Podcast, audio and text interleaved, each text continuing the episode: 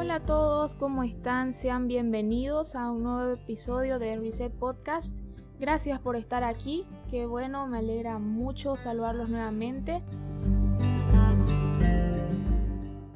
Sinceramente, siempre he tratado y quiero que los episodios en este podcast sean sobre temas que Dios ha estado tratando en mi vida, no cosas que ya tengo solucionadas en mi vida, sino cosas que constantemente Dios ha estado trabajando, tratando en mí, porque eso lo vuelve más real. Y por eso disfruto tanto hablarlo con ustedes y también valoro tanto cuando se toman el tiempo de escribir un mensaje sobre el episodio, sobre qué les pareció o sobre algo que tienen que aumentar o, añadir o que no sé, algún pensamiento que tengan, a mí me alimenta mucho porque es un tema que he estado pensando constantemente, que he estado estudiando, entonces me ayuda mucho y quería tomarme el tiempo de decirles gracias, de verdad. Creo que esto es algo íntimo y poder hablar con ustedes, yo sinceramente estoy abriendo mi corazón, así que gracias cuando alguno de ustedes también abre su corazón. Bueno, el episodio de hoy no es la excepción y es un tema que he estado estudiando, he estado viendo porque creo que es demasiado importante en nuestra realidad y es la presencia de Dios. No sé si en algún momento alguno de ustedes se ha sorprendido o, ha escuchado, fija, ha escuchado a alguien que dice como que Dios te acompañe o ha escuchado que en la iglesia siempre piden, no, Señor, queremos ver tu presencia, queremos tu presencia y, y dicen como que que Dios vaya contigo o que si Dios está aquí, cosas así. Y esas, eso sí suena bien bonito y es algo que debemos anhelar, pero yo en algún momento me preguntaba como, ¿y por qué desear eso si Dios está en todas partes? O sea, si, si Dios igual va a estar. Y no sé si ustedes lo hayan pensado, pero aquí hay una verdad fundamental y es que Dios es omnipresente. Esto significa que Dios está en todos lados y muchos versículos de la Biblia hablan al respecto. Uno de ellos es Jeremías 23-24. Dice, ¿Se ocultará alguno, dice Jehová, en escondrijos que yo no lo vea? ¿No lleno yo, dice Jehová, el cielo y la tierra? Me parece demasiado majestuoso y realmente impactante este versículo y hay muchos más así. ¿No lleno yo toda la tierra? Dice los cielos y la tierra. Otros versículos dicen ¿cómo me van a contener si la tierra es el estrado de mis pies? Si mi gloria llena toda la tierra, yo estoy en toda la tierra, en todo el cielo. ¿Cómo me van a construir casa? dice Jehová. Y ese es el Dios en quien creemos. Aun cuando vemos la majestad de las montañas, no se asemeja a la majestad de nuestro Dios, y Él está presente en todos lados y Él es todopoderoso. Entonces, es impactante poder pensar un momento en la omnipresencia de Dios. Pero si bien Él está presente en todos lados, hay algo diferente que es la presencia, de alguna manera la presencia manifiesta de Dios, y en el Antiguo Testamento vemos que este tema era como que un poco exclusivo. Por ejemplo, en los capítulos de el pueblo de Israel cuando salen de Egipto y hacen el éxodo, el pueblo de Israel no podía hablar directamente con Dios, no podían eh, experimentar esa presencia directamente. Moisés sí podía hacerlo. Y dice la Biblia que cuando Moisés se levantaba, salía a su tienda y se dirigía hasta el tabernáculo, que era donde estaba la presencia de Dios manifiesta, donde él iba a experimentar esa presencia y hablar directamente con Dios, dice que todo el pueblo de Israel, no importa lo que estén haciendo, lo dejaban de hacer y veían a Moisés caminar hacia ese tabernáculo donde él iba a encontrarse con Dios. Todos lo seguían con la mirada y admiraban cómo porque sabían que Moisés estaba yendo a experimentar al único Dios verdadero y real. Y ellos esperaban así hasta que Moisés saliera del tabernáculo y trajera algún mensaje para el pueblo. Eso me parece precioso realmente. Y también interesante porque ellos no podían, no tenían acceso a eso. Y aunque en algún momento Dios sí intentó hablar con todo el pueblo, ellos tenían miedo. Y también vemos que cuando Jacob se encontró con Dios, él dijo soy hombre muerto, debería morir porque he visto a Dios, es demasiado majestuoso, esa luz, todo lo que es Él. ¿Se imaginan realmente ver al Dios que creó el cielo y la tierra? Y eso es precioso, pero cuando pasaba esto en el Antiguo Testamento era solamente a ciertas personas y ya, y no pasaba más. como que personas comunes y corrientes como usted y yo no, no podíamos acceder directamente a esa presencia. Y también vemos en el Antiguo Testamento a David. Yo pienso sinceramente que David había tenido una revelación más clara de lo que es la presencia de Dios y de muchas cosas, de lo que es la gracia. Era algo especial. Y vemos a David que él clamaba a Dios por su presencia. Hay un salmo muy conocido que es el Salmo 27.4 que dice Una cosa he demandado a Jehová y ésta buscaré, que esté yo en su casa todos los días de mi vida, para contemplar su hermosura e inquirir en su santo templo. Este versículo no habla solamente de que David quería estar en una iglesia toda su vida o de que quería estar en el templo toda su vida, sino de que él quería que la presencia de Dios esté en él, con él, en cada momento de su vida. Imagínense, nosotros no podríamos estar en la iglesia todo el día, aunque fuera hermoso, pero no se, no se podría hacer eso. Fuera difícil por las circunstancias, por el trabajo, por la rutina, por tantas cosas. Pero David anhelaba estar en la presencia manifiesta del Señor. Y un pastor dijo una vez, la voluntad de Dios es una generación que viva el Salmo 27.4, las 24.7. Es decir, que cada hora de nuestras vidas nosotros estemos en la presencia del Señor. ¿Por qué? ¿Por qué es tan importante la presencia del Señor? Porque ahí nosotros somos transformados a imagen de Cristo. Nosotros en la presencia de Dios podemos ser luz. Dice que cuando Moisés volvió de hablar cara a cara con Dios, su rostro resplandecía. Él realmente era transformado y contagiaba eso. Todos los que lo veían, dice, podían ver y notar que él había estado hablando con Dios, que él estaba en la presencia de Dios. Y también vemos varones de Dios en el Antiguo Testamento que hablaban y decían, Jehová en cuya presencia estoy. Imagínense esa seguridad de este profeta que él decía yo estoy en la presencia de Jehová y él en ese momento no estaba en una noche de oración, no estaba en un estudio bíblico, no estaba eh, no sé en una vigilia, que todos estos mencionados son demasiado importantes. Sin embargo, estas personas nos mostraban que ellos estaban en una permanente presencia de Dios. ¿Y cómo nosotros podemos eh, estar en presencia de Dios? Vamos a ver primero las pues las causas y, y las formas que todos conocemos y quisiera aclarar que esto no es un paso para estar en la presencia de Dios. Sinceramente no soy muy afín de ese método porque creo que más deberíamos enseñar principios. Y bueno creo que eso es más importante. Claro que también a veces es muy práctico el poder tenerlo en pasos y estructurarlo pero yo creo que lo que no va a fallar y lo que no van a cambiar son los principios. Los pasos para seguir pueden cambiar pero los principios no cambian. Y uno de estos principios es la oración. En la oración nosotros podemos experimentar la presencia de Dios y no hablo de experimentar como tantas, no sé, manifestaciones que del espíritu y que hoy en día se han hecho controversia, que realmente creo que ese no es el tema, sino de experimentar esa paz, esa presencia manifiesta de Dios en nuestras vidas. En la oración estamos hablando con Dios.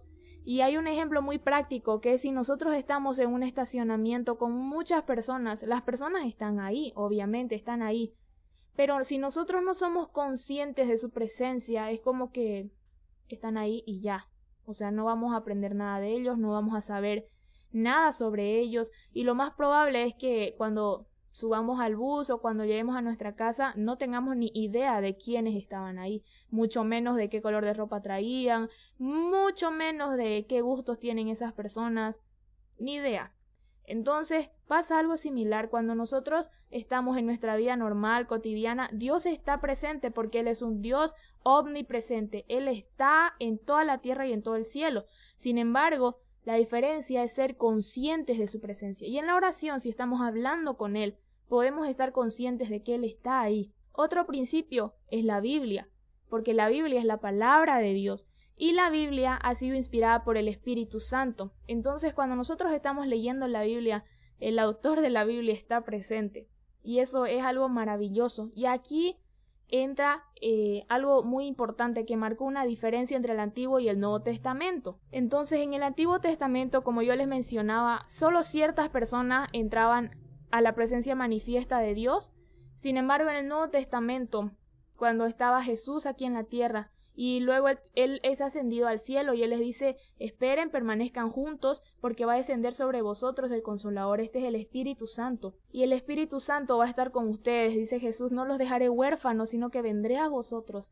Y el Espíritu Santo no solo está con nosotros, sino que está en nosotros. Y eso vamos a verlo un poco más adelante, pero quería hablar de esto aquí en el principio de la Biblia, porque si la Biblia es inspirada por el Espíritu Santo, cuando nosotros leemos la palabra de Dios mismo que trae vida, dice eh, en Génesis que Dios habló y fue hecho. Tras el sonido de la voz de Dios, el Espíritu Santo traía vida.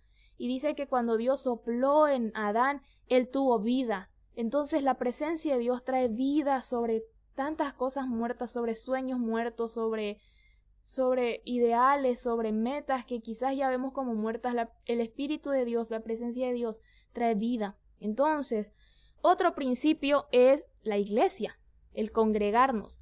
Últimamente hemos visto que se ha subestimado mucho y se ha desvalorizado el hecho de, de congregarse. Y no hablo por el hecho de, de pues las pandemias que obviamente dificultó mucho este tema, sino que aún antes se escuchaba mucho como que no hay para que yo vaya a la iglesia si en mi casa puedo orar, en mi casa puedo leer la Biblia. Claro que sí, podemos hacerlo, es más, tenemos que hacerlo. Pero la Biblia nos exhorta y nos llama a congregarnos, porque cuando estamos congregados hay algo especial, cuando Jesús les dijo permanezcan juntos hasta que descienda sobre ustedes. Y el Espíritu Santo descendió sobre un pueblo que estaba unido, sobre un pueblo que estaba junto. Entonces, el Evangelio y Dios no nos llaman a vivir una vida solitaria, sino una vida en comunidad. Y esta comunidad se llama iglesia. Entonces, ese es otro principio. Otro principio en el que podemos ver y experimentar la presencia manifiesta de Dios es en la creación. La creación nos muestra la majestad de Dios. Y no sé ustedes, pero yo me siento conectada con Dios muchas veces cuando estoy expuesta a la naturaleza. Y esto se lo ha confundido muchas veces como la espiritualidad, ¿verdad? De que van a hacer este meditación, como me dijo una vez una amiga, yo le hablaba sobre el pasar tiempo con Dios y me dice, eso es meditación, ¿no? Y yo, bueno, sí, pero pero creo que en otro contexto, porque todo, todos nosotros reconocemos que cuando estamos en un campo verde, eh, sin ruido, sin edificio, sin intervención humana, no sé, estamos expuestos a la naturaleza, eso nos recuerda y nos hace conscientes de que hay un Dios supremo, de que hay un Dios poderoso. Incluso cuando estamos en un avión, creo que es inevitable el pensar, wow, o sea, estos cielos los creó Dios, hay un Dios detrás de todo esto. Entonces la creación también nos hace conscientes de que, de que Dios está, de que existe Dios. Y otro, pues no es un principio, quizás porque es todo, realmente es todo, es Cristo. Cristo nos muestra la presencia del Padre, nos muestra cómo es Él, cuando nosotros le hablamos, porque algunos dicen, bueno, pero Cristo ya no está aquí en carne y hueso. Sí, pero Cristo sigue vivo, Él está vivo, Él resucitó. Entonces cuando nosotros hablamos con Él podemos realmente conocer más de cómo es Dios porque Él es Dios. Y Jesús decía que Él nos revela cómo es el Padre.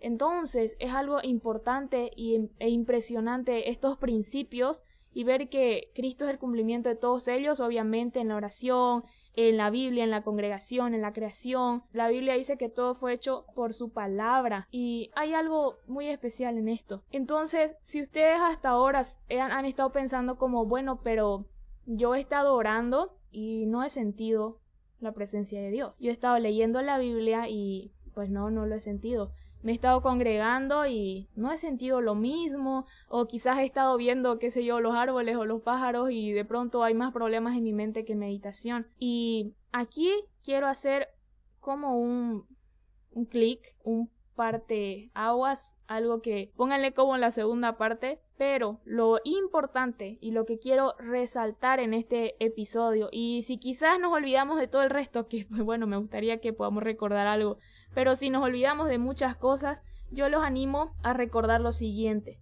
La presencia de Dios no depende de mis emociones, sino que representa más y es representada por mis convicciones, no mis emociones. Las emociones pueden variar. Muchas veces yo voy a dejar de sentir a Dios. Muchas veces quizás yo voy a estar cantando una alabanza de oración y voy a sentir paz y voy a sentir gozo y tal vez van a dar ganas de llorar, no sé, o, o me va, no sé, tantas cosas. Pero quizás voy a poner la misma canción y no voy a sentir eso. Y es que la presencia de Dios no está limitada a nuestras emociones, pero muchas veces sí nosotros la limitamos y la voluntad de Dios es que vivamos más por fe que por sentimientos. Los sentimientos fluctúan y cambian, pero la presencia de Dios no cambia porque Dios no cambia. Entonces, hay que entender primero esto. No podemos como que regir o medir nuestra relación con Dios porque no lo siento hoy. Eso es algo es algo demasiado importante porque creo que esto ha sido el motivo de que mucha gente más bien se aleje de Dios porque no lo sentimos. Y no sé si a ustedes les ha pasado, pero hay temporadas en nuestras vidas en las que de verdad parece que Dios no está, parece que Dios no habla, eh, que Dios no está presente, no lo sentimos, como que estamos orando y no sentimos lo mismo, no sentimos las mismas respuestas. Eh, de pronto no es como que porque hay temporadas en nuestras vidas en las que vemos que Dios nos habla en todos lados, vemos a través de un libro, a través de, no sé, del cielo y de que pasó una persona y justo dijo lo que yo necesitaba escuchar en ese momento y de que los programas y no sé, como que estamos sintiendo a Dios de forma manifiesta en cada momento y eso es precioso, pero hay momentos, hay tiempos en nuestras vidas en las que no lo sentimos así. Y también ya hemos hablado en episodios anteriores sobre el silencio incómodo, ¿verdad? Que también tenemos que exponernos a ese silencio porque es parte de una relación. Pero en este episodio quiero resaltar más el hecho de que no midamos nuestra relación con Dios por sentimientos y por emociones. Ahora, vamos a ver que sí hay tres aspectos que resaltan un poco más en por qué nosotros no estamos sintiendo su presencia. Uno de ellos, sí, lo siento, pero es verdad, puede ser el pecado. La Biblia dice que el pecado nos aleja de Dios. Dios no es que se aleje de nosotros, nosotros nos alejamos de Él por el pecado. Entonces en la Biblia vemos que incluso David cuando oraba y le decía, Señor, no quites de mí tu Santo Espíritu, porque él sabía que el pecado lo podía alejar de Dios. E incluso leemos que Jesús estando en la cruz decía, Padre, ¿por qué me has abandonado? Y es porque Jesús en ese momento estaba cargando con todos los pecados de la humanidad. Entonces él sentía el abandono del Padre porque él estaba cargado de pecado, pues nuestro, valga la aclaración en ese momento, porque Jesús es perfecto y santo. Entonces, el pecado sí puede ser un motivo por el cual nosotros no estamos sintiendo esa presencia de Dios, esa presencia manifiesta, no estamos viendo a Dios como lo veíamos antes. Otro aspecto puede ser un desierto. Por mucho tiempo se hablaba del desierto como, ay, pobrecito, estoy en un desierto espiritual. Y como que Dios no me está hablando. No estoy en pecado, pero Dios no me habla. Para empezar, nosotros nunca somos demasiado santos como para merecer que Dios nos hable. Obviamente si hay una vida en santidad que todos debemos anhelar y debemos perseguir. Pero el desierto, creo más bien, y creo que en este tiempo al fin se está viendo el verdadero contexto, yo creo que el desierto es un lugar de entrenamiento y de preparación.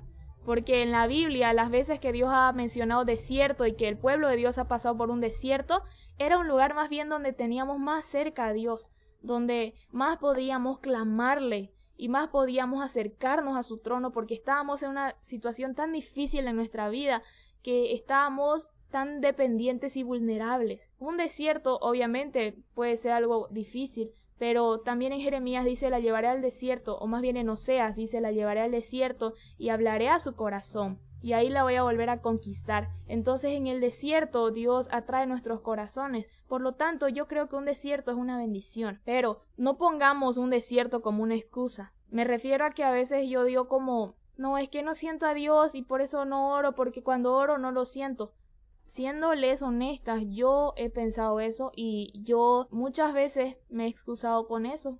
¿Para qué voy a leer la Biblia si no estoy sintiendo a Dios? ¿Para qué voy a orar si, si no lo estoy sintiendo? Cuando canto no es lo mismo. Claro, hasta que empecé a entender un poco de que no dependía de mis emociones o sentimientos. Pero a veces, por mucho que duela, utilizamos el desierto como una excusa. Más bien, en vez de utilizarlo como un privilegio y como una oportunidad para conocer más a Dios y más de Él. Y otra, otro aspecto puede ser simplemente la inconsciencia, lo que decía al principio, el ser inconsciente de la presencia de Dios. Dios está aquí, pero pero pues no me he puesto a meditar en lo que es Él, no me he puesto a pensar en que realmente Él está aquí. Y a veces hablamos sobre esto de, de bueno, sí, que Dios vaya contigo, pero wow, si Dios va contigo, qué impresionante, qué genial que Dios vaya contigo. Y esto sí tiene un origen bíblico, parte de la bendición sacerdotal era también que Dios esté contigo, pero también vemos en bendiciones de la Biblia que Dios habla sobre eh, que el rostro de Dios resplandezca sobre ti. Y esto es algo precioso porque hay una palabra en hebreo que es panim. Panim es utilizado para rostro. Obviamente es la transliteración, ¿no? Lo que estoy tratando de decir. Pero rostro en la Biblia se utiliza para hablar de la presencia de Dios. Cuando dicen como que el rostro del Señor resplandezca sobre ti, habla de no solamente la presencia, porque Dios es omnipresente, la presencia, vamos a llamarle así general, sino que una presencia manifiesta, que el rostro del Señor resplandezca sobre ti. Un rostro que resplandece no es un rostro amargado, no es un rostro entristecido, no es un rostro decepcionado, sino que es un rostro que está mínimamente sonriendo. Y cuando nosotros logramos poner una sonrisa en el rostro de Dios, su rostro resplandece sobre nosotros. Entonces, sí es importante que Dios siempre te va a amar y que Dios siempre está ahí, Él está presente y que donde estemos podemos hablarle y Él nos va a escuchar, pero es algo muy especial cuando estamos poniendo una sonrisa en su rostro y Él está resplandeciendo hacia nosotros. Y me encanta que la misma palabra para rostro sea presencia, porque esto me recuerda que la presencia de Dios tiene que ver con su persona, no con manifestaciones, como les decía hace un momento, eh, raras o no raras o, o no sé, o diferentes o depende de lo que digan, sino que tiene que ver con su persona simplemente. ¿Cuánto tiempo al día nosotros somos conscientes de su persona, de la persona de Jesús, de quién es Él? Cuando yo entiendo eso, también entiendo quién soy yo para Él. Y esto tiene que ver con la gratitud. El otro día también escuchaba a un pastor que él decía que la madre de todos los vicios no es la ociosidad, sino la ingratitud. Porque cuando nosotros somos ingratos empezamos a ser ociosos con nuestro tiempo porque no estamos valorando y agradeciendo todo lo que Dios nos da ya sea en nuestra familia o en nuestro trabajo o en nuestros estudios o en el ministerio en el que somos parte. Si somos ingratos, vamos a desperdiciar nuestro tiempo y vamos a hacer cosas que no deberíamos hacer. La gratitud forma parte muy importante de ser conscientes de la presencia de Dios, porque Dios ha hecho mucho por ti hasta ahora, más de lo que merecías, más de lo que yo merecía. Él ha hecho muchísimo más por gracia y por misericordia. Y esto es algo precioso. Realmente debemos preguntarnos si conocemos a Dios, porque si bien Dios está en todos lados, pero yo conozco a Dios, Él, él, él me conoce, y esto suena algo obvio, ¿no? Dios sabe todo, pero la Biblia dice que en un momento volteó y dijo, no los conozco. ¿Cómo es que Dios no me conoce? Él habla de una relación, de una intimidad, de una comunión con Él. Y si hasta ahora quizás has estado pensando y has dicho, wow, entonces sí, realmente me he estado midiendo por mis emociones, o he estado utilizando el desierto como una excusa, o no lo he estado buscando en la oración, en la palabra, en la iglesia, en la congregación, si no he estado anhelando la persona de Jesucristo, que espero realmente que de alguna manera Dios pueda traer a nuestros corazones esa convicción que nos ayuda a sanar y a salir de, de algo que no nos hace bien. Y quiero compartir con ustedes un versículo que está en Filipenses 4, 8. Habla, eh, creo que es conocido, habla sobre pues en lo que nosotros debemos pensar, literalmente dice en esto pensad. Y se los voy a leer. Dice, por lo demás, hermanos, todo lo que es verdadero, todo lo honesto, todo lo justo, todo lo puro, todo lo amable, todo lo que es de buen nombre, si hay virtud alguna, si algo digno de alabanza, en esto pensad. Qué impresionante. Y ahora, ¿a dónde va este versículo? O sea, ¿de dónde y por qué lo puse ahorita? Porque como decía David, como hablaba David y cómo veo a lo largo de la Biblia las personas que realmente tenían la presencia de Dios en cada momento, es porque meditaban en el Señor en cada momento. Si la Biblia nos llama a que estemos en el Espíritu en todo tiempo y a que oremos sin cesar, yo creo que sabemos y es real de que yo no puedo estar todo el día de rodillas orando, que repito, sería ideal, sería genial, pero no se trata de eso. Incluso yo puedo estar de rodillas y no estar en la presencia manifiesta de Dios, porque quizás mi corazón está en otro lado. Pero pasa algo cuando nosotros meditamos todo el día en quién es Dios, en quién es Cristo. Y en esto pensad, dice, ¿quién, qué podemos pensar que sea honesto, que sea amable, que sea justo, que sea puro, que sea lleno de virtud, que sea digno de alabanza? No hay mejor respuesta que Cristo. Pensar en Cristo todo el día, desde que nos levantamos hasta que nos volvemos a acostar. mientras trabajamos, mientras comemos, mientras, no sé, estamos pasando un tiempo libre, mientras estamos con nuestros amigos, también mientras estamos en la iglesia, no importa lo que estemos haciendo, permanecer meditando en quién es Dios, meditar constantemente en lo que Él ha hecho por mí, lo que ha hecho hacia mí, porque su presencia nos recuerda quiénes somos y cómo Él nos ve. Y permanecer en su amor y en su presencia es tan sencillo como nunca dejar de amarle, como decía Jazz Jacob. No dejar de amarle es cada momento pensar en Él, pensar constantemente en lo que Él ha hecho por mí. Sabe, a veces en el día mucha gente nos dice cosas que nos lastiman. Hoy vemos actitudes que nos lastiman, que nos hieren, que nos decepcionan y, y ya y nos damos ahí al muere. Pero si nosotros aprendemos a meditar en el Señor constantemente, vamos a estar meditando en que Él habla sobre el perdón, Él habla sobre dar la otra mejilla, Él también habla sobre entregar nuestras cargas a Él, y sabe, en el versículo siguiente, en el 8 dice, lo que aprendisteis y recibisteis y oísteis y visteis en mí, esto haced, y el Dios de paz estará con vosotros. Creo que lo más anhelado por el mundo es paz. Todos anhelamos paz. Y Pablo aquí habla a los filipenses, una iglesia que había tenido un muy buen corazón. Pablo les escribe esto en gratitud porque ellos le habían enviado una ofrenda para los viajes que estaba realizando Pablo. Pero a lo largo de la carta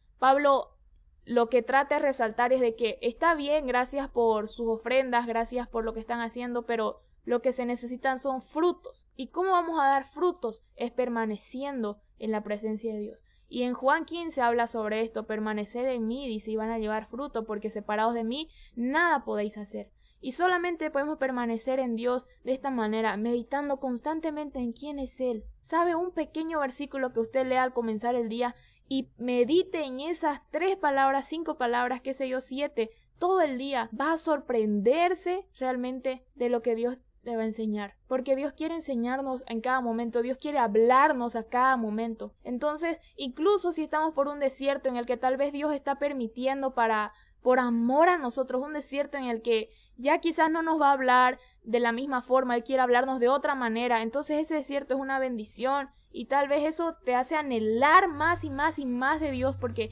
si ya no me habla de esta forma, ¿cómo me vas a hablar, Señor? Te anhelo y buscarlo en oración, en su palabra, en la congregación. Pero sobre todo eso sabemos que Cristo es la base. Entonces meditemos en lo que Él es para nosotros. Meditemos en que Él nos ama, Meditemos en su palabra en cada momento. Y eso es orar también constantemente. No importa lo que estemos haciendo, hablar con Dios, porque Él es nuestro amigo y también es nuestro Padre y también es nuestro Señor y es nuestro amado. Esto vuelve real el permanecer en la presencia de Dios. Meditemos en quién es Él. Lo poco que sepamos no importa. Si quizás no se sabe toda la Biblia, quizás no, no te sabes, no sé, todo un capítulo, pero si puedes pensar en ese pequeño versículo que te sabes todo el día, estás meditando en quién es Dios y estás en la presencia de Dios, porque Dios prometió estar ahí en la oración, en la palabra, prometió manifestarse en la creación, manifestarse y ya se manifestó a través de Cristo. Él prometió estar cuando están dos o más congregados en su nombre. Y la presencia manifiesta de Dios nos va a traer paz. Y yo quiero y quería compartirte esto porque muchas veces hubo condenación en mi vida porque mis emociones no estaban como que altas al respecto, como que yo no estaba realmente sintiendo como en otros momentos de mi vida. Y yo pensaba eso como etapas malas de mi vida. Y es cierto, hay momentos en los que vamos a disfrutar más, vamos a estar en esa presencia, vamos a sentir, porque a los seres humanos nos encanta sentir, tener esa sensación de de lo que está sucediendo. Eso es algo normal y natural en nosotros, pero va más allá cuando nuestra convicción nos dice que Dios es real. Quizás yo no siento ahora que Dios me ame, pero yo creo que Él me ama. Quizás no siento que Él me perdonó ahora, pero yo creo que Él me perdonó si tuve un arrepentimiento genuino. Quizás no siento que Él pueda hacer un milagro en la circunstancia de mi vida, pero yo creo que Él puede hacerlo porque Él lo ha prometido. Esto no significa poner en la boca de Dios palabras que Él nunca ha dicho, sino más bien meditar en lo que Él ya dijo en su palabra y va mucho más allá de lo que vamos a sentir. Entonces, quizás yo ahora no siento de que se pueda solucionar mi problema o mi dificultad. Quizás yo no siento que, que esto pueda resultar bien, quizás siento que todo sucedió como no esperaba, pero yo creo que Dios tiene un propósito con todo lo que sucede. Quizás ahora yo siento que esto solo me hace daño, pero yo creo que todas las cosas ayudan a bien para los que aman al Señor y han sido llamados conforme a su propósito. Tal vez yo en este momento no siento un descanso, pero yo creo que Él es un buen pastor y que Él me va a hacer descansar. Yo no creo que pueda obtener la salvación, pero yo sí creo que su salvación es por gracia, por medio de la fe. Entonces se dan cuenta, no se trata de lo que sentimos, sino de lo que creemos, las convicciones que tenemos. ¿En quién crees realmente? ¿Dónde está puesta toda tu confianza? Si está en tus circunstancias y en tus emociones, vas a querer atar a Dios a eso y limitarlo muchas veces, pero te recuerdo que Dios es ilimitado. Así que te animo a que puedas meditar en las verdades de Dios constantemente. Y quiero, quiero de alguna manera desafiarte con algo. Y yo también lo voy a hacer. Cuando termine este episodio, en este espacio en blanco, o si quieres cuando termine del todo, tómate cinco minutos, solo cinco, y medita en algo sobre quién es Dios. Medita en alguna verdad, algún versículo que hayas escuchado hoy, que hayas escuchado ayer o en algún momento de tu vida, o medita simplemente en Dios es bueno. ¿Realmente Dios es bueno para ti? Meditar en esos cinco minutos, cómo Dios es bueno, por qué Dios es bueno hacia mi vida, qué ha hecho Él para que yo crea que Él es bueno hacia mi vida. Y eso, eso es permanecer en la presencia de Dios. Meditar constantemente en quién es Él. Y no hay cosa mejor que estar en su presencia, porque eso nos va a ayudar a hacer frente a todo lo demás porque no vamos a estar solos. Y te repito, no solamente Él está contigo, sino que Él quiere estar en ti para todo momento y para toda circunstancia. Entonces, recuerden al terminar este episodio, tómense ese tiempito y mediten en una verdad sobre quién es Dios. Y yo sé que va a ser de bendición para tu vida. Y ahora no solo esos cinco minutos, sino que empieza a practicarlo todo el día. Todo el día medita sobre una verdad, las 24 o 7. Y aún vas a despertar diferente, te prometo que si lo primero que piensas al despertar es en Dios, todo tu día va a cambiar. Y te prometo que si es lo último que piensas, vas a despertar renovado.